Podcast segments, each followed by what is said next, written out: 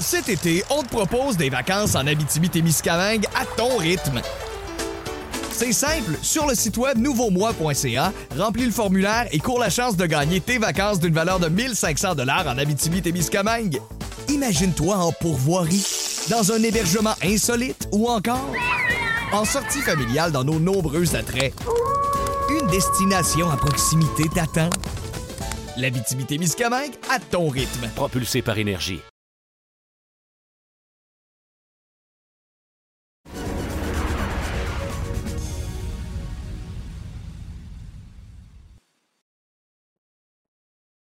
Salut tout le monde, bienvenue à Loin de sans foot. Olivier Brett avec vous, comme à toutes les semaines, avec Jean Gounel et Sidney Faux pour jaser de ce qui se passe à Montréal, de ce qui se passe en Champions League, de ce qui se passe sur Twitter, parce que oui, oui, il se passe toujours quelque chose sur Twitter. On va couvrir ça au cours des prochaines minutes. Mais d'abord, messieurs, comment ça va? Passez une bonne semaine? Ça va, merci, toi? Oui, bonne.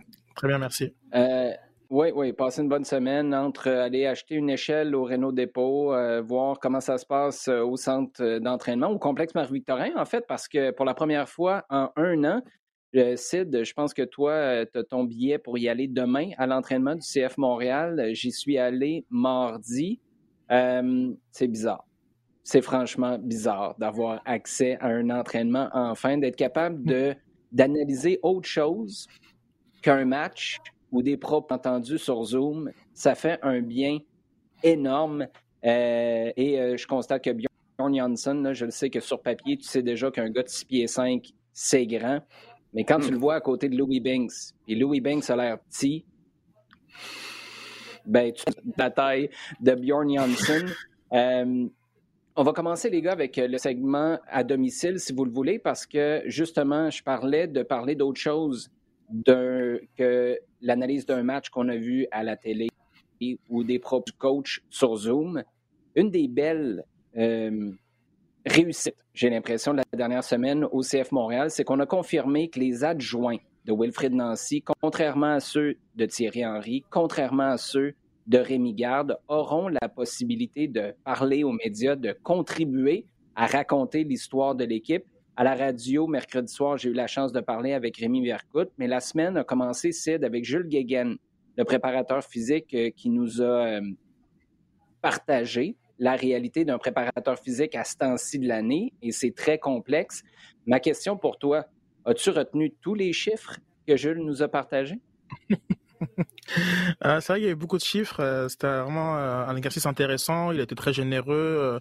La conférence de presse a duré 25 minutes et il a pu faire le point sur beaucoup d'éléments de l'année dernière au niveau de toute la, la difficulté d'un point de vue de, de l'état de forme, de la fine ligne entre la performance et la charge de travail à l'entraînement, en, en, sachant que l'ambition est aussi d'éviter euh, les blessures, chose qu'ils n'ont pas su faire euh, en, en, 2020, excepté pour un petit groupe euh, composé de Binks, Piet et de Wanyama.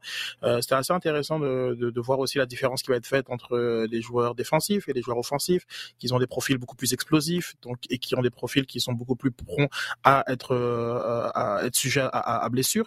Donc très généreux, très généreux dans ces informations. je pense que c'est nécessaire. je pense que bon, le préparateur physique ne veut pas qu'il parle toutes les semaines, mm. mais euh, une fois de temps en temps comme ça, je pense que ça peut être euh, pas mal pour euh, donner un peu justement de l'envers du, du décor. J'ai aimé ses propos aussi sur Victor Wanyama, disant qu'il n'y avait peut-être pas la base à son arrivée l'an dernier pour tirer un maximum de ce qu'il avait lui à offrir et surtout pour un profil qui est, qui est vraiment particulier. Là, celui de Wanyama, c'est un gars qui est très explosif, qui couvre beaucoup de terrain à une faible intensité, mais sur des petites distances. C'est un gars qui est très fort, hmm. mais ça requiert une préparation qui est très spécifique et on va essayer de travailler là-dessus cette année. Je l'ai revenu sur le fait qu'il y a eu énormément de coupures, entre autres sur la fin de saison, lorsque Wanyama est allé jouer avec le Kenya, passer euh, un mois, bref, sans jouer à la fin de la campagne. Donc ça, ça va être fascinant à suivre.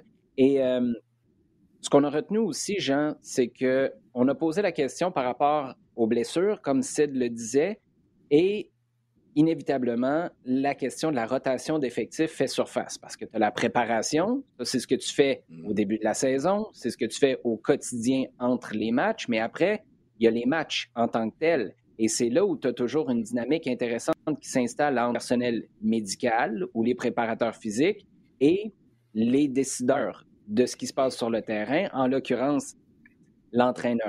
Et euh, d'entendre Jules Guéguen dire ben, l'an dernier, il n'a pas voulu revenir sur ce qui s'est passé en 2020, on le comprend, mais moi, mon travail, c'est d'offrir ma perspective et après, je suis là en soutien à l'entraîneur. Là où tu frappes un problème, je suis pas en train de dire que c'était le cas avec Henri, mais quand tu entends un préparateur physique dire ça, tu vois, tu peux avoir des discussions qui deviennent assez corsées, merci, en cours de saison, surtout quand le de parler de tes joueurs qui sont top, mais qui sont peut-être surutilisés dans un contexte où tu as besoin d'aller chercher des résultats. Et là, tu as le préparateur physique qui dit l'élastique, euh, arrête de tirer dessus. Puis tu as le coach qui dit Ah ouais, donc, juste un autre match. Il arrivera rien. Ça fait six mois qu'il se passe rien. Euh, regarde, imagine, d'accord, tu viens de mettre parfaitement la table là, Olivier. Imagine la discussion qu'il peut y avoir en ce moment ou depuis un mois entre Jürgen Klopp et son préparateur. T'imagines Non, mais voilà, tu as, mis le doigt sur la complexité du truc.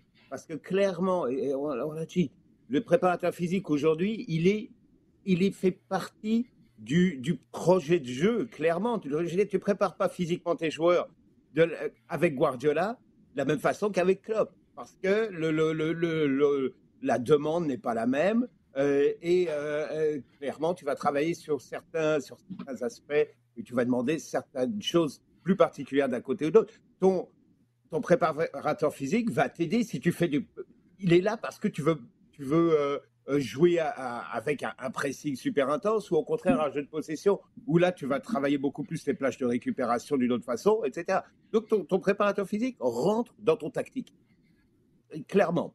Donc, c'est fascinant de voir l'échange entre les deux il est certain qu'il devient un élément essentiel dans, euh, euh, dans l'appréhension de, de, ce que les joueurs vont faire. Euh, oui, lui, attention, tu es vraiment au bout, ou regarde, lui, tu peux au contraire, ou lui a besoin, pour, par contre, de plus de temps de jeu ou de, de, de a, besoin de, participer un petit peu plus parce que là, c'est vraiment c'est vraiment maintenant qu'il est capable de franchir ce, palier supplémentaire. Donc là, tu, on rentre vraiment dans une discussion qui est fantastique au niveau de la préparation physique. Et Jules Guéguen a aussi parlé, c'est difficile d'évaluer concrètement comment, quel impact ça va avoir sur l'équipe, mais il a parlé du fait que préparer une équipe à partir de la Floride pour jouer des matchs à domicile en Floride, c'est pas la même chose que les jouer à Montréal. Même s'il peut faire beau ou dans New Jersey, il peut faire très beau, très chaud à l'été, c'est juste une autre game en Floride et rentrer dans le détail de la sudation, par exemple, en disant ce mm-hmm. c'est pas tous les gars qui, euh, qui évacuent autant de liquide. Il va falloir être hyper attentif à ça. Bref, chapeau au CF Montréal. Je ne sais pas qui a pris cette là Je ne suis pas certain que je suis d'accord avec le fait qu'on ait donné aux entraîneurs la décision finale de laisser parler ou pas les adjoints dans le passé parce que je pense que ça prive un marché ce genre d'histoire-là qui aiment se faire raconter ce qui se passe entre guillemets en coulisses ou du moins dans le cerveau de ceux qui sont responsables de préparer leur équipe. Et je pense que c'est une très belle nouvelle de certains. Au compte-goutte, peut-être, comme tu l'as dit, Sid, mais on va avoir accès à des gars comme Jules Guéguen, peut-être même éventuellement Kwame Ampadou. Là, à preuve du contraire, mm-hmm. on ne l'a jamais entendu parler ou il n'a jamais offert mm-hmm ses propos à me parler. C'est un gars qui a une riche expérience, donc peut-être à venir au cours des prochaines semaines ou des prochains mois, ce qui n'est pas à venir, mais qui est passé, Sid. C'est Thierry Henry qui est tout d'un coup, depuis son arrivée en Angleterre, hein, c'est comme plus facile d'avoir un sourire, puis d'avoir des commentaires, puis d'avoir de l'information, information sur ce qui se passait à Montréal, ce qui se passait, entre autres, dans sa tête à Montréal, quand il y avait à répondre des questions sur Zoom après un match. Qu'est-ce que tu as pensé des propos de Thierry Henry sur Sky Sports au cours des derniers jours? Effectivement, euh, très intéressant. Euh, une espèce de bilan que qu'on n'a pas forcément eu euh, ici à Montréal, même lorsqu'on avait un bilan avec le coach. cette, cette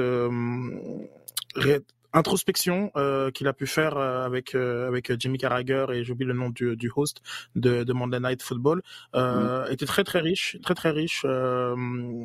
c'est vrai que on sentait une prise de recul. je reviens un petit peu sur mon concept de de, de, de courbe d'apprentissage et, et parfois le, enfin, peut-être peut-être le manque à gagner, même s'il y a une continuité avec Wilfried Nancy, du fait que ben, on sent une personne qui a, qui a, qui a beaucoup appris, qui a beaucoup appris et qui euh, était peut-être en mesure de, changer certaines façons euh, de faire euh, au niveau de, sa communication, de sa, gestion, enfin, sa communication à l'interne, sa communication à l'externe, au niveau aussi de la, gestion du groupe.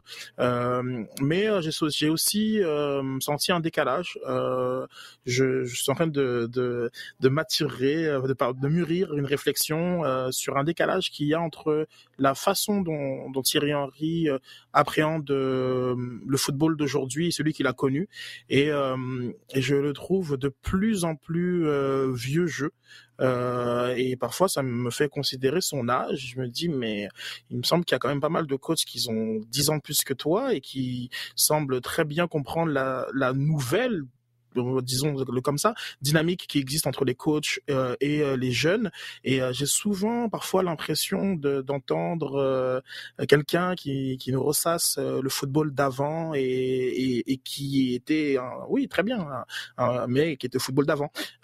donc je voilà, je me je, me demande encore si sa façon de constater les différences qu'il y a entre aujourd'hui et hier est un bloquant euh, dans sa façon de, de, faire, ou euh, plutôt un, signe qu'il a compris et qu'il faut qu'il fasse différemment. Ouais, moi, ce que je comprends de tes propos, c'est que Thierry Henry a quoi, 43, 44 ans, mais c'est un coach qui a 43, 44, il s'en va sur 65. On a l'impression que c'est plus ce genre de, de génération-là. C'est pas un gars de 43, 44 qui veut s'entourer de gars de 19-20 ans qui sont des whiz kids de la préparation ou de la réflexion sur le foot d'aujourd'hui. Et euh, juste un petit bémol, c'est sur euh, la, maturité qui s'installe, la courbe d'apprentissage. Petite euh, anecdote, le jour où Thierry Henry a été dévoilé au public et aux médias montréalais, il a fait le tour des, des, différents médias. Il est venu faire un tour sur le plateau de l'antichambre et moi, je lui ai parlé de son expérience à Sky Sports. Et il m'avait dit à ce moment-là, mon expérience à Sky, ça a été tellement riche parce que ça m'a permis de mieux comprendre votre réalité, celle des médias. Et là, j'ai un meilleur équilibre entre ce que ça demande d'un point de vue sportif du côté du club et ce que vous, vous cherchez. Et ça m'a beaucoup aidé là-dedans. Tu l'as-tu senti, ça, en 2020? Je peux pas repartir le débat sur les circonstances qui font en sorte que, je trouve que euh, euh, c'est c'est délicat de demander la même chose dans des circonstances qui sont complètement différentes, mais euh, peut-être que ça aurait été pire. Peut-être que ça aurait été pire si avait cette expérience. Un peu comme Mourinho, par exemple. Un peu comme Mourinho qui. Ouais, mais ben, Mourinho, en fait, Mourinho, c'est la jouer, la game. Il donne des bonbons une fois de temps en temps, puis après ça, il donne une claque en arrière de la tête aussi.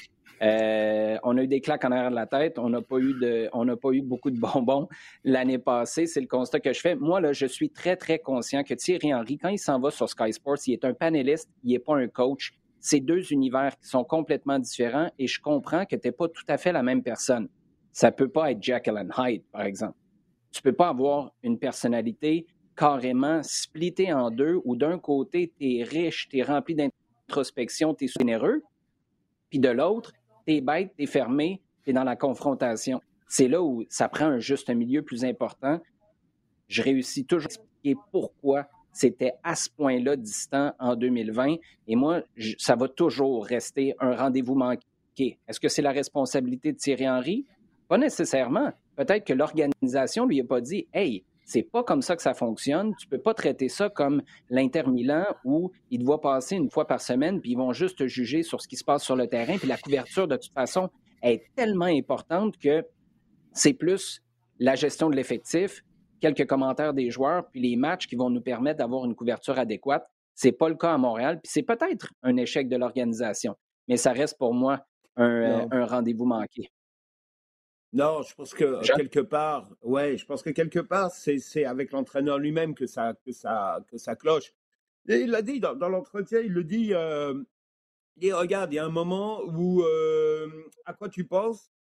Tu es à shoot, le match vient de se terminer il y a quelques minutes, tu es, à shoot, tu es déjà, tu à peine, as à peine commencé ton débrief toi-même, ton analyse. Tu peux très bien, quand tu es pris à, comme ça sur une question, être un peu cassant, et Ça, déjà, il a un petit peu amené la table pour expliquer ça. D'autre part, il t'explique que dans le vestiaire, dès euh, dans les cinq minutes qu'on suivi le match, les gars sont sur leur téléphone et euh, sont tout de suite en train de voir les, les premiers commentaires de, l'entraîneur pour voir s'il va les casser ou s'il va dire qu'un tel a, bien joué. Tout. Donc, il y a déjà, dans les deux minutes qu'on qu suivi, tout de suite après la fin du match, si tu veux, il y a déjà tout un jeu, un jeu de, relationnel entre l'entraîneur et les médias, entre l'entraîneur et ses propres joueurs à travers les conférences de presse, etc. Il raconte un petit peu ça. Donc tu vois très bien que dans, sa réaction, dans sa façon dont il a traité euh, un petit peu, euh, dont il a été présent avec, avec les médias pendant, pendant l'année 2020, tu vois très bien qu'il y a cette réflexion qui petit à petit a, avancé. Je pense que quelque part, il a eu de la difficulté à gérer les deux. Je crois que je ne pense pas que ça vienne de, d'être briefé ou pas briefé par la communication du club.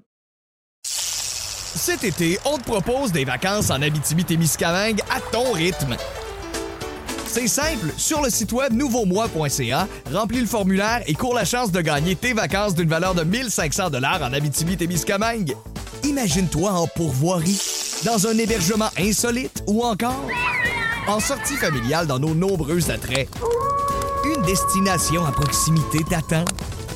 La Miscamingue à ton rythme. Propulsé par énergie.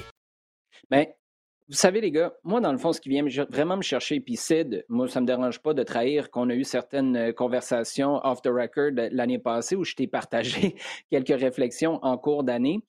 Il y en a une, puis je pense que c'est la première fois que je le dis en ondes comme ça il y a plusieurs moments l'année passée où je me suis dit c'est dangereux pour la couverture du soccer au Québec. Et pas il est dangereux, Thierry Henry, mais la, la, dynamique qui s'installe est dangereuse. Je reviens et là, il n'y a personne qui va me parler de pandémie parce que le premier exemple qu'on voit qui filme une question, et là, dans ce cas-là, c'est arrivé à plein d'autres personnes, mais étant donné que les deux ont été impliqués là-dedans, je pense que c'est le meilleur exemple à donner. Quand moi, je pose une question qui est très, très, très soccer à Thierry Henry, au stade olympique, c'était sur Amar Seydic, puis une décision, c'était pas Hey, pourquoi tu n'as pas fait le changement? Pourquoi un tel tu l'as pas fait commencer? C'était une, question sur Amar Seydic qui avait pris la décision d'attaquer trop rapidement pendant un entraînement, puis il s'était fait, ramasser par dit Tu mènes 1 à 0, attends, fais tourner le ballon, fais sortir l'adversaire, et après, tu sentiras le moment où il y a un déséquilibre chez l'adversaire, et là, tu vas pouvoir Pour moi, mon cerveau d'analyste, écoute, c'est comme un arbre de Noël à ce moment-là. J'ai le goût d'en parler davantage, j'ai le goût de pousser. J'avais posé cette question-là à Thierry Henry, à savoir, est-ce que quand tu prends un groupe, le plus difficile, c'est de te mettre sur la même longueur d'onde pour savoir quand on y va, quand on n'y va pas, déjà avec des nouveaux joueurs, mais surtout avec des nouveaux joueurs qui ont peut-être moins d'expérience, comme Amar Seydic. Dans une prise de bec où Henry me disait ben, les meilleurs joueurs touchent au ballon trois minutes dans un match. Le reste du temps, pendant 87 minutes, ils font quoi?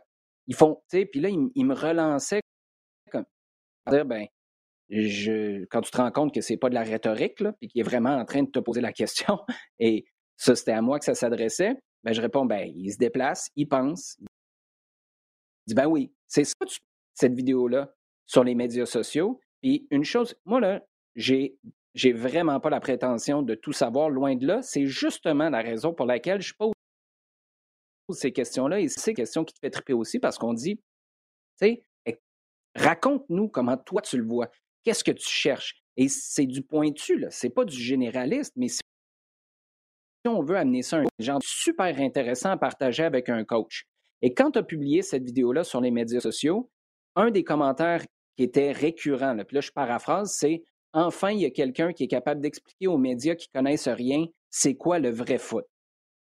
À partir de ce moment-là, et moi, j'ai eu un gros problème parce que après, dans l'entourage du club, il y avait entendu là de ben Henri, il vous ramasse peut-être ou il vous donne pas de jus parce que vos questions sont pourries. Encore, je paraphrase. Mais là, tu entends qu'il débarque à Sky Sports puis qui dit les questions, je paraphrase pour la 52e fois en 43 secondes, mais vous comprenez que je veux juste donner le bon contexte. Il débarque à Sky Sports puis il dit il n'était pas pourri les questions. Il était tellement sur le clou que moi, ça me mettait mal à l'aise dans ma chaise, puis il faut que tu penses vite. Puis là, Parce que ce qu'il a dit, c'est quand tu sais que tu as fait une erreur, puis que tu te fais demander pourquoi vous avez joué à trois, il est en train de dire vous étiez sur le clou. Et après ça, nous, on se faisait. La qualité des questions, c'est pas extraordinaire.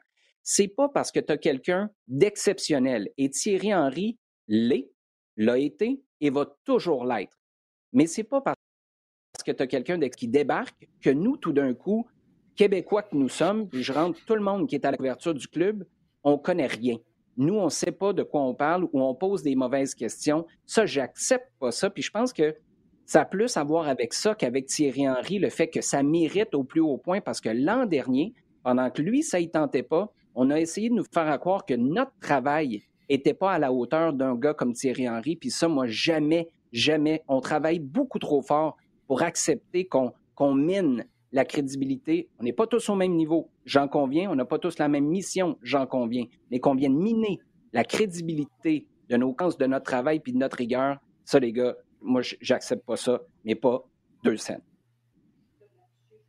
Je, je, Avez-vous quelque chose à ajouter là-dessus? Là, je suis parti sur une thérapie monumentale. Non, écoute, écoute, c'est, euh, on a, ça, me fait penser qu'on en a discuté, on était encore en studio.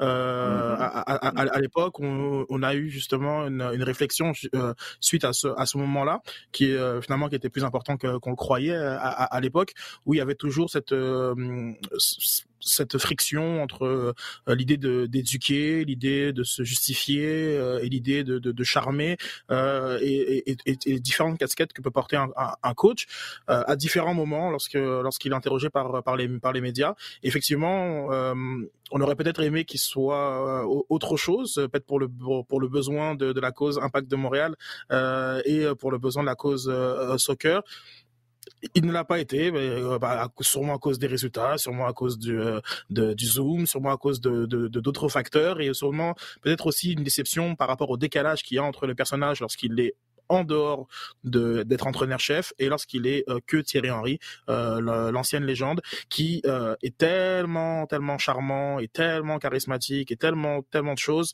que à ce moment-ci, ben, on est vraiment toujours sur notre fin quand nous on a euh, que euh, la partie la plus euh, plate, si je puis dire, de, du, bonhomme. Et Jean, juste avant de passer à toi, moi, à la limite, là, ça me dérange pas que tu sois comme ça. Mais après, il y a des gens au club. Faites-nous pas sentir responsables de ça. Et c'est là, moi, où ça vient me chercher parce qu'au final, tu entends quelqu'un de l'autre côté de l'Atlantique, on the record, à la télé, c'était pas eux les responsables. En fait, ils étaient mm-hmm. en plein dans leur travail. Moi, c'est ça le bout, plus jamais. Plus jamais que quelqu'un de crédible, oui, qui vient ici, fasse en sorte que ça décrédibilise ce qu'on est à la base parce qu'on a travaillé trop fort depuis. Ben, Jean, tu es un des, pionniers, là. On a travaillé trop fort pour que quelqu'un de l'extérieur, en fonction de son humeur, fasse en sorte que l'organisation ou le marché se dit ben c'est peut-être les médias le problème. Des fois, on l'est. Moi, des fois, je suis complètement à côté de la traque. Mais dans ce cas-là, on ne l'était pas en 30.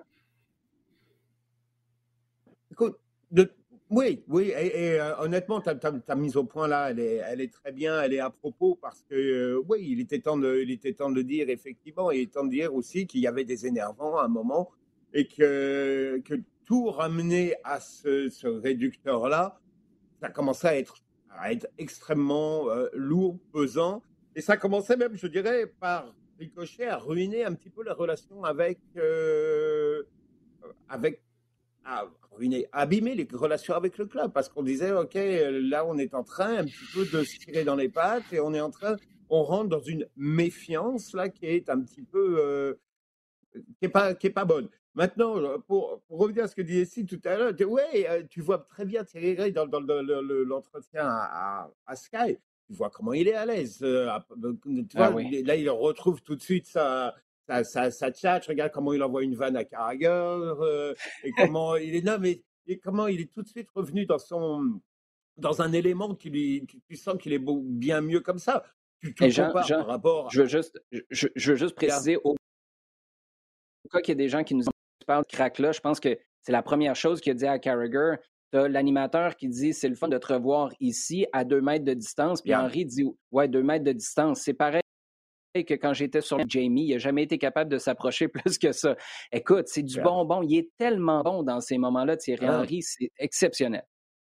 Yeah, mais exactement. Et c'est là que tu vois à quel point, lorsqu'il était dans ce rôle d'entraîneur, il y avait une retenue, et il y avait un, un travail qu'on sentait dans la tête qui était de ne pas dire plus que une banalité par moment, ou en tout cas de, rester un petit peu dans un discours qui était, euh, qui était propre et, et qui, qui n'allait froisser personne. Là encore, je reviens sur le, le fait qu'il a parlé très très facilement euh, dans, dans l'entretien un petit peu de son relationnel avec les joueurs et comment il fallait pas les froisser, comment il fallait faire attention à ne pas dire certaines choses et tout. J'ai l'impression que, en fait, il a, là, on va parler peut-être de Thierry Henry, entraîneur relativement débutant. Il n'a pas encore, il n'avait pas encore tous les moyens, tous les outils pour un petit peu gérer médias, euh, clubs, joueurs, et qu'il a un petit peu appris tout ça et appris tout ça parfois en, en mettant tout dans le même sac.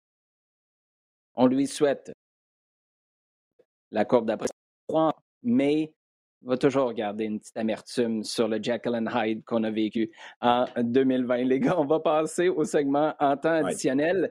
Euh, là, je ne sais pas par où commencer. Tes constats, c'est de ronde des 16 en Ligue des champions. Euh, il y a eu des retours de l'arrière. Il y a des matchs qui ont suivi la logique.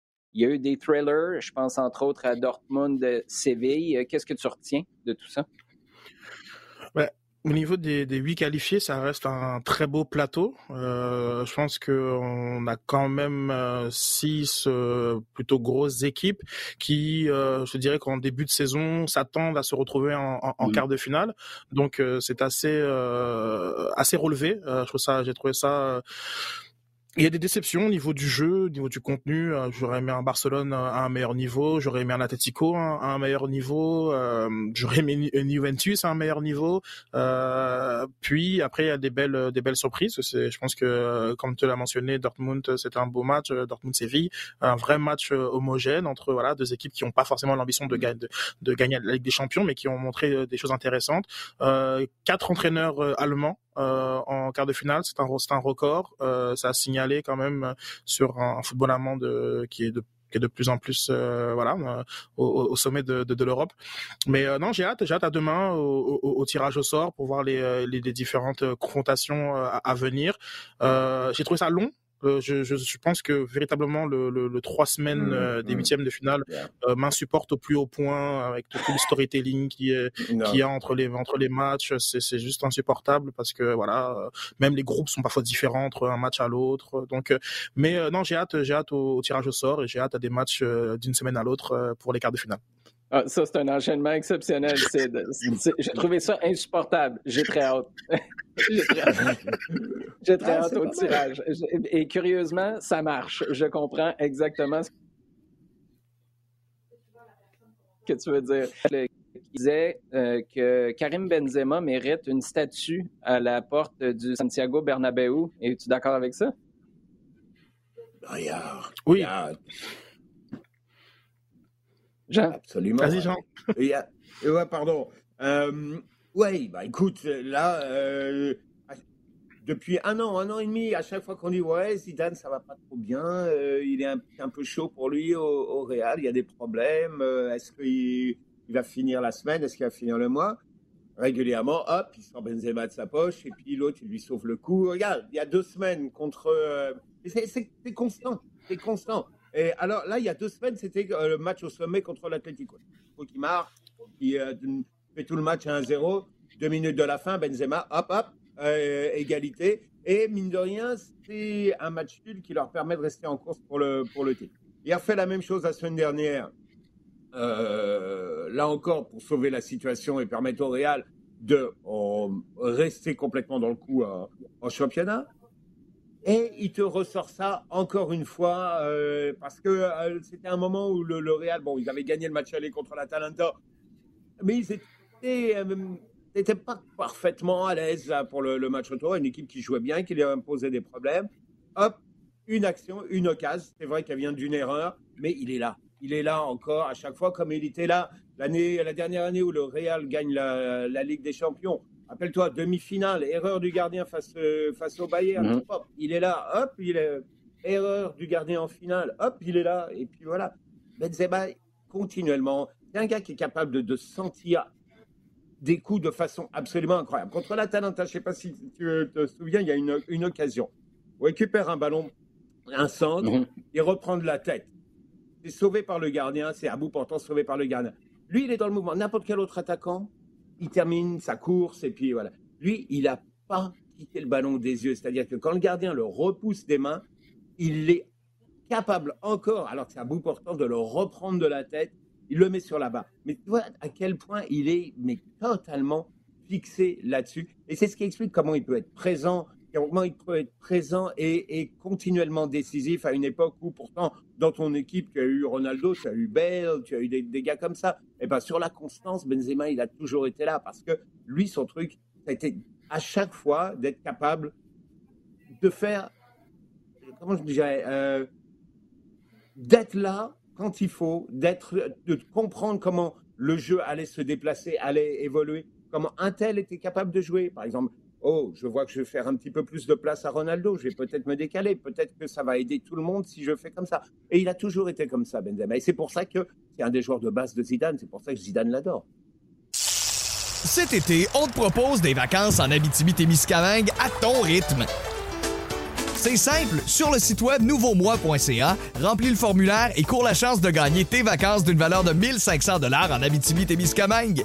Imagine-toi en pourvoirie dans un hébergement insolite ou encore en sortie familiale dans nos nombreux attraits. Une destination à proximité t'attend. La Miscamingue à ton rythme. Propulsé par énergie. Ouais, et c'est pour ça qu'on se demande encore pourquoi l'équipe de France, ou si l'équipe de France devrait ramener, devrait pas ramener. S'il n'y avait pas été à ce niveau-là, euh, ben, la question aurait vite été éliminée, évacuée. Euh, puis c'en est, est, une euh, qui continue, de, qui continue de subsister. Avant qu'on passe au prochain sujet, Sid, avais-tu quelque chose à ajouter là-dessus? Non, non, 70 buts pour euh, Karim Benzema, euh, c'est euh, sans aucun penalty. Je pense qu'on peut facilement, ah après 10 ans de carrière au Real Madrid, penser qu'il peut en avoir 20, 20 buts de plus. Donc on est quand même sur, un, sur des, des, statistiques extraordinaires pour un joueur qui ne semble pas jouer pour la statistique, qui semble toujours être au service du, du jeu dans ce rôle de, de 9,5. Et donc c'est assez impressionnant ce qu'il fait et, et, ce qu'il continue de faire maintenant à 32, 33 euh, donc euh, oui, oui, tout à fait euh, d'accord avec, avec Jean. Jean, maintenant, qu'est-ce que tu penses de l'évolution de la conversation concernant la réforme? On en a parlé il y a quelques semaines, la réforme de la Ligue des champions. Bon, la réforme qui amènerait 36 clubs dans une sorte de, simple groupe dans lequel chaque équipe au premier tour jouerait 10 matchs, je ne vois pas l'intérêt. honnêtement, je, suis le, le discours et je suis même énormément le, tout le discours parallèle qu'il peut y avoir sur la création d'une Super League. Et même là, je serais encore capable de trouver un certain nombre, en tout cas, je serais capable de faire, de, rentrer dans la discussion et de dire, ouais, il y a peut-être du positif euh, là-dedans. Là, la, formule telle qu'on veut nous la, présenter là, telle qu'on veut la mettre pour euh, à partir de 2024 et donc qui va être décidée euh, dans les jours qui viennent, m'intéresse pas vraiment, en tout cas pas plus que ce qu'il y a actuellement, parce que on me dit oui, c'est pour éviter les trop de matchs euh, qui servent à rien au premier tour. Là, tu vas en faire encore plus. Euh, clairement, tu vas avoir encore plus de matchs euh, qui n'auront pas beaucoup beaucoup d'intérêt.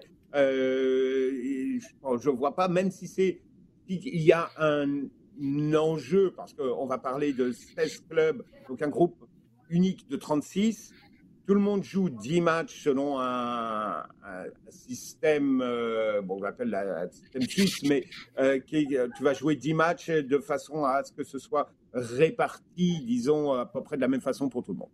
À la fin, tu fais ton, tu fais ton classement. Les 16 premiers vont aller.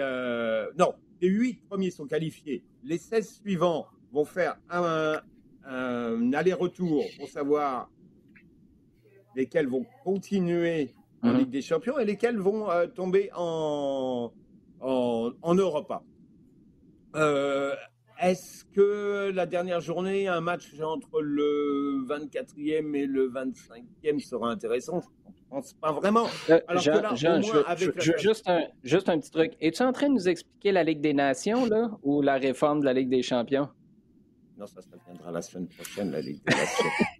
non, mais on a un peu ce feeling-là. Puis peut-être que c'est juste, honnêtement, moi, mon hmm. cerveau, là, je me souviens quand j'étais jeune, puis j'allais voir, des, on, allait jouer des tournois, puis là, il fallait savoir les chances qu'on avait de passer, puis le plus, le moins, le nombre de matchs. Mon cerveau, écoute, je m'en hein? allait chercher, euh, je laissais mathématicien s'occuper de ça parce que je comprenais rien à rien.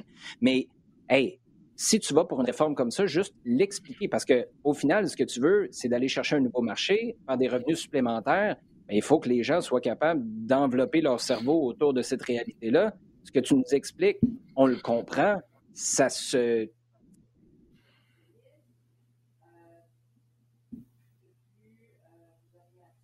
tient. 5 ans, s'habituer.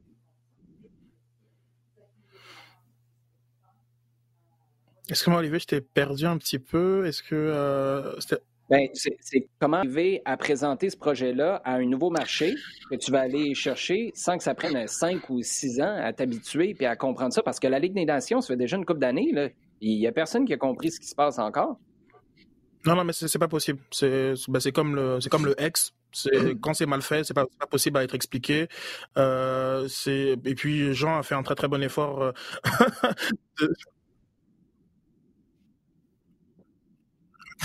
et euh, mais malgré ça, voilà, c'est c'est 100 matchs de plus, il faut le dire, c'est 100 matchs de plus euh, dans une dans une dans une saison. Euh, c'est jusqu'à, on parle de 24 équipes sur 36 qui sont encore qualifiées. C'est beaucoup trop de de, il y a beaucoup moins d'enjeux au final. Euh, il y a aussi toujours ce, ce fameux reversement dans l'Europa League qui qui ne qui dessert la, compétition, même si je comprends la logique, mais qui, qui, qui dessert la compétition, enfin le prestige de cette compétition. Donc il y a, il y a beaucoup de choses qui ne vont pas du tout. Euh, et qui malheureusement euh, vient dans cette logique. je pense que tu fais très bien de mentionner la Ligue des Nations, de ces nouvelles compétitions qui viennent adresser un problème avec des mauvaises solutions euh, et qui, euh, au final, ben, perd tout intérêt au niveau du, du, public. Bon, on a connu, Sid, au Québec, les fusions municipales. Là, on est en les fusions de championnats. Euh, la plus euh, récente tentative, là, ce serait entre les championnats néerlandais et championnats belges. Euh, mm. Qu'est-ce que tu penses de ça? On comprend que tu veux relever le niveau. Tu veux peut-être rendre ça plus attrayant pour les droits de télé. tu peux aussi aller chercher des joueurs de meilleur calibre si ton championnat est rehaussé. Euh, qu'est-ce que tu vois se dérouler avec ça? Est-ce que tu ne trouves pas que tu es un peu en train de délaisser l'ADN que tu avais à la base aussi?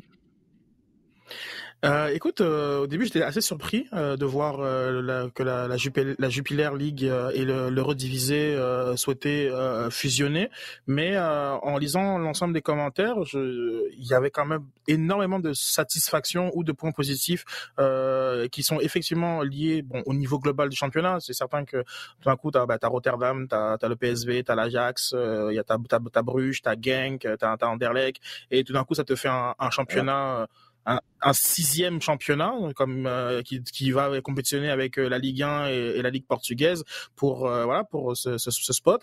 ça fait des droits télé qui seront sûrement plus plus grands. Ça fait un niveau de jeu aussi bon bah, et comme on disait tantôt bah, plus élevé. Il y a, y a des aspects positifs dans le dans le haut Maintenant, euh, dans le bas, euh, je pense que quand même, euh, ça va être très compliqué pour certains clubs euh, d'exister dans cette, dans cette, dans ce concept-là. Euh, est-ce comment, comment, voilà, comment ça, la, la pyramide, le reste de la pyramide euh, va en bénéficier Ça, je, je, je ne sais pas. mais peut-être que voilà pour deux championnats, ça reste que c'est compliqué quand même pour le derrière le Big Four et demi, hein, la, la France qui, euh, qui avec son équipe de, de nations et le Paris Saint-Germain, c'est toujours très délicat de les, de, de, de les situer. Mais euh, peut-être que voilà, pour continuer d'exister, euh, c'est, c'est, c'est une décision qui qui euh, qui peut faire du sens, très foot business. Après, c'est pas les c'est pas les premiers championnats fusionnés. Hein. On, a des, équipes canadiennes et, et états-uniennes dans la MLS. Il y, a, des équipes euh, galloises euh, dans la première ligue. Euh, c'est pas c'est pas quelque chose qui, qui est complètement inexistant à l'échelle à l'échelle mondiale. Mais peut-être que c'est nécessaire pour voilà pour pour les championnats. Et juste euh, petite précision, Sid, au cas où Laurent Simon soit en train de nous écouter, oui, il y aurait le standard aussi dans les euh, équipes dont tu as fait mention tout à l'heure, parce que je sais que Laurent a quand même un caractère un peu bouillant. Et si tu es pour parler du, de, de Anderlecht, tu pas pour parler du standard, j'ai l'impression qu'on va se faire envoyer une tape sur les doigts, ne serait-ce que sur Twitter. Donc voilà, c'est fait. Ça fait plaisir, Laurent. Euh, Sid en parlait, Jean, il y a un championnat qui est et canadien et américain avec la MLS. On pouvait mettre la USL aussi à l'époque là-dedans, mais ça nous faut aussi repenser au projet de Don Garber de Samex.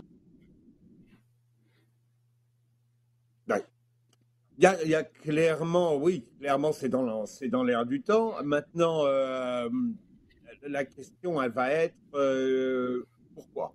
Pourquoi? Est-ce que c'est pour arriver à un produit encore euh, ultime, parce que tu peux pas atteindre un sommet, euh, tu peux pas aller plus haut, je veux dire, au niveau nord-américain. À ce moment-là, euh, mettre, euh, mettre de l'ensemble, tu as, atteint une sorte de, de, de, Super League.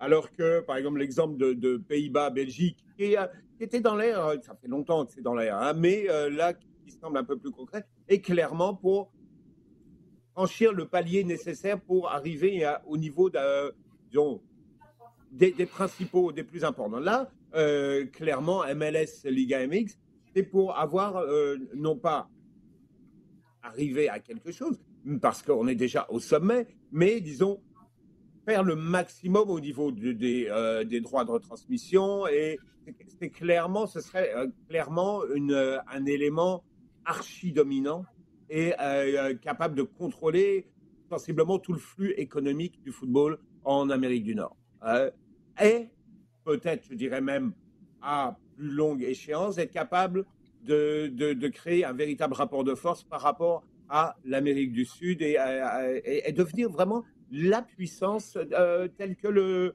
tu sais, telle que Première Ligue euh, Bundesliga ou comme euh, la Serie A italienne l'a été à un moment dans une, dans une région. Donc je pense que c'est un peu plus géopolitique que ça. Maintenant, au niveau du, au niveau du jeu, au niveau de l'évolution, je pense que le projet ne serait pas inintéressant clairement, on voit ce que la MLS a à apprendre de la Liga MX et on le voit tous les ans au moment de la Ligue des Champions. Donc, euh, il y, a clairement quelque chose qui serait intéressant de travailler. Et ce, ne sont pas les petits, euh, les mini tournois ou les mini, les fausses compétitions, j'appelle ça, comme euh, le champion de MX contre le champion MLS, qui ressemble à la coupe anglo-italienne d'il y a 50 ans. Hein. c'est pas ça qui, va nous faire un petit peu apprécier ou évoluer dans, dans ce sens-là. Donc pourquoi pas? Maintenant, il, s'agira dans, dans, ce cas-là, et on revient un petit peu avec le parallèle euh, euh, Belgique-Pays-Bas, la, question d'arriver, si on va vers cette fusion vers laquelle, pourquoi pas? Pourquoi pas? Euh, Ce sera prendre soin des clubs qui risquent d'être laissés en arrière. Et, et, là, parce que tu tires pas le, le c'est pas vrai ça, tu tires pas le, le, la pyramide tu ne tires pas le lot vers le haut. Au contraire, tu crées une sorte de, d'élastique là, et ça tire dans les deux sens et ça casse. Donc, pour faire, le plus important, c'est de faire attention que ça ne casse pas et que tu ne perds pas des clubs en, route. On passe à nos sujets chauds. Les gars, trois questions qui nous ont été posées sur Twitter. On commence avec toi, Sid, avec la question posée par Thomas Villeneuve avec le hashtag LDSF. Est-ce que Thomas Tuchel est en train de nous faire, va nous faire une Di Matteo avec Chelsea en remportant la Ligue des Champions? Il est encore à, à, à, beaucoup d'étapes avant de remporter la, Ligue des Champions, mais je pense que ce qu'il fait est assez euh, remarquable. Euh, on est sur 15 matchs euh, invaincus. il a un record au niveau des, des, des pros, des coachs qui commencent à, Chelsea. il y a déjà une belle feuille, de route. on parle d'Ancelotti, de, de, Guardiola, de Solskjaer. On parle quand même de pas mal de coachs, Simone, qui n'ont pas réussi à le battre dans ses premiers, dans ses premiers matchs. Klopp. Donc non, il, fait, très bien, il fait très bien. Il faut, le reconnaître. Jean, on a, parlé des recettes de son succès. Il a réussi à, à remettre les leaders au centre du projet, une meilleure assise défensive. Mendy aussi qui connaît une saison extraordinaire la Ligue des Champions, je te dirais qu'on verra demain si il est dans la partie faible du euh, tableau, ce qui est possible. Euh, S'il tombe sur un sur un Porto ou un Dortmund qui sont largement à leur portée, euh, c'est clair que voilà, on, peut y penser, mais je pense qu'on est encore loin.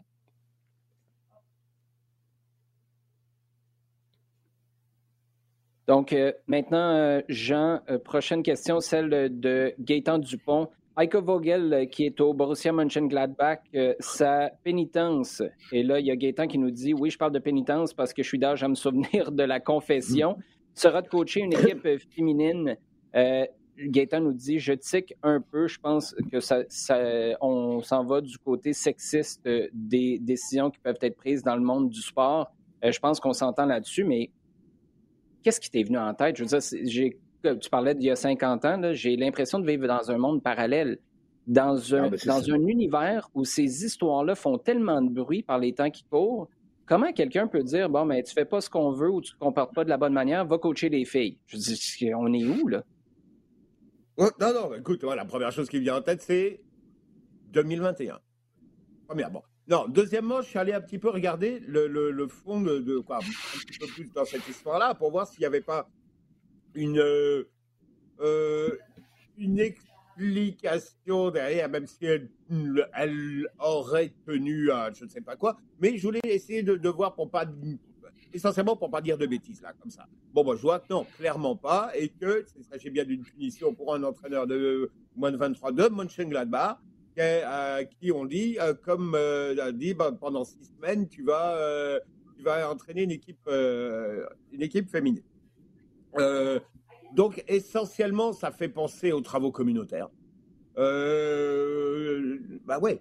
Euh, voilà, donc tu vas faire quelque chose qui est pas drôle, qui est pas, que personne ne veut faire essentiellement, parce que c'est ta, pénitence, comme la, question le soulignait. Euh, bon, clairement, ça n'a absolument pas de sens. Ça souligne clairement aussi que dans encore beaucoup d'endroits, on parle d'un club comme Mönchengladbach, hein, euh, qui est quand même euh, un des meilleurs clubs de Bundesliga, qui était encore il y a deux jours en Ligue des Champions. Et, en Allemagne, qui est considéré comme l'un des pays les plus avancés au niveau du, du football féminin, en tout cas avec une, où le football féminin est enraciné depuis 40-50 ans. Donc clairement, Là, ça veut dire encore qu'il n'y a, pas les, moyens. Dans un club comme celui-là, dans ce football comme celui-là, il y a encore une différence au niveau de certains moyens qui sont mis, puisque clairement, c'est considéré comme une punition ou comme euh, euh, un travail que, personne ne veut faire. Là, ça me pose un peu plus de problèmes, ouais, clairement. Qu'est-ce que là? J'aimerais juste un petit ajouter euh, un, élément d'information, c'est que bon, c'est pas la décision de de, de Motion Daglar là de, de, faire cette euh, sanction, mais celle de la de la fédération euh, de football de d'Allemagne de l'Ouest. Je pense qu'il y, a un Ouest dans le dans leur titre en, en, en allemand euh, et qui qui fait suite en fait à des voilà un, un comportement très très très répréhensible qu'il a eu face à un corps arbitral qui était composé notamment de deux femmes qui étaient euh, qui était arbitre, arbitre assistant. Donc, euh, je pense qu'il y a vraiment quelque chose de complètement euh, maladroit et un peu tordu dans, dans espèce de, de, de, stage où tiens, va apprendre à te comporter au milieu de femmes, qui a été la logique de la de, la, de la fédération et qui, qui, qui, qui est complètement à côté de, de, de la plaque sur sur effectivement bah, les répercussions que ça fait au niveau de l'image. Genre là, on, on, voit on ne voit que ça, on voit que ça et c'est un. J'ai vu l'article sur ESPN ou ailleurs, c'est assez hallucinant de voir à quel point on se dit mais ah, vous n'avez pas réfléchi deux secondes avant de faire une telle sanction euh, et qui euh, voilà qui et qui malheureusement euh, déteint négativement sur sur sur le club et bon et, et son employé qui a, mal fait à la base. ironiquement, j'ai l'impression qu'ils ont réfléchi plus que deux secondes. C'est justement le à cette décision-là. Une dernière, celle de Normand Wallet, Sid, qui demande est-ce que Cincinnati et Vancouver ont perdu la tête ou arrive-t-on en MLS dans une nouvelle ère où les petits clubs dépensent, comme c'est le cas à Cincinnati et Vancouver? Dans le fond, ce que je pense que Normand veut savoir, c'est est-ce que Joey est rendu à dépenser ce genre d'argent-là pour être compétitif? Oui, dans tous les cas, c'est certain qu'il faut dépenser pour être compétitif euh, ou être très très créatif. Mais euh, bon, du côté de Cincinnati, euh, ça fait quand même deux ans qu'ils sont au fond du, du, baril. c'est évident qu'il fallait qu'ils qu'il dépensent. Bon, on verra ce qu'avec avec, Brenner, le, ils ont mis, ils ont mis 13 millions sur le sur le brésilien. Bon, il y a il y a, y a d'autres joueurs hein, qui avaient, sur lesquels ils avaient quand même beaucoup investi, comme euh, comme Kubo, et puis bon, ça n'avait pas donné grand chose. Donc à voir du côté de Cincinnati, qui ont un, un super beau stade, 250 millions euh, que j'ai que j'ai découvert grâce à des tweets de Taylor Twellman, magnifique. Donc il y a, peut-être de l'ambition euh, du côté de, de l'Ohio. Euh, pour Vancouver, j'ai pas vraiment suivi des grosses dépenses. tu, tu, tu, me corriges si je me si je me trompe, mais eux aussi ils sont un petit peu. Là, je, je voyais moins au niveau du management qu'au niveau de, la durée de vie, si je peux dire, de, de, de Santos à la tête de, de l'équipe. Je pense qu'il y a quand même des plus grosses ambitions que les résultats qui ont été euh, euh faits dans les dernières années. Euh, mais bon, c'est délicat un peu la, la MLS. Hein. On, peut, être un petit club, un club qui performe pas très bien, mais on n'a on n'a pas le, le spectre de, de, la, de, la relégation. C'est bien que des propriétaires et des, euh, et des directeurs sportifs continuent à vouloir dépenser pareil pour, pour exister, euh, même s'ils n'ont pas cette pression-là qui, euh, qui, qui, les forcerait en fait de facto à, à vouloir sortir de, sortir de, de la mouise. Il y a Bruno Gaspard, qui est une des plus récentes euh, signatures, un gars qui était euh, au Portugal, et là je parle des Whitecaps de Vancouver. Il y a Caio, Alexandre aussi. En fait, ce qu'on est en train de faire, et je me souviens lorsque Alfonso Davies, j'ai posé la question à Marc à savoir, là, est-ce que vous avez de l'argent qui brûle les poches? Et puis vous avez, il avait dit non. Ce qu'on veut, c'est établir une base et penser, penser et je pense que c'est à ça que Normand fait référence. Là, on semble être en mode, OK, on a la base qu'il faut, on connaît notre entraîneur, la direction est peut-être un peu plus claire, même si ça a été difficile pour les Whitecaps. Euh, on est lancé un peu plus d'argent. Donc, euh, à suivre si ce sera le cas tout au long de l'année à venir, parce qu'il y a encore un mercato à venir aussi au mois de juillet, ben en fait, juillet. cet été. Mm. Les gars, Toujours un plaisir. On va se retrouver la semaine prochaine euh, en espérant d'avoir euh, d'autres croustillants et peut-être l'évolution dans le format de la Ligue des champions parce qu'à chaque fois que Jean il nous parle de ça, je voudrais le voir autour de la table du, comité, du comité administratif de l'UEFA. Ah, il dit la gang, ça marche pas. J'aimerais bien y aller. J'aimerais bien y aller. Ben, et moi, je veux que si tu y vas, je t'achète une caméra, que ce soit pour ton crayon ou le bouton parce que je veux absolument que tu filmes ça. Les gars, merci beaucoup. Toujours un plaisir. Merci à vous de nous avoir posé vos questions sur Twitter. Continuez de le faire tout au long de la semaine avec le hashtag LDSF et continuez de partager le contenu rds.ca baroblique balado diffusion, iHeartRadio et toutes vos plateformes préférées.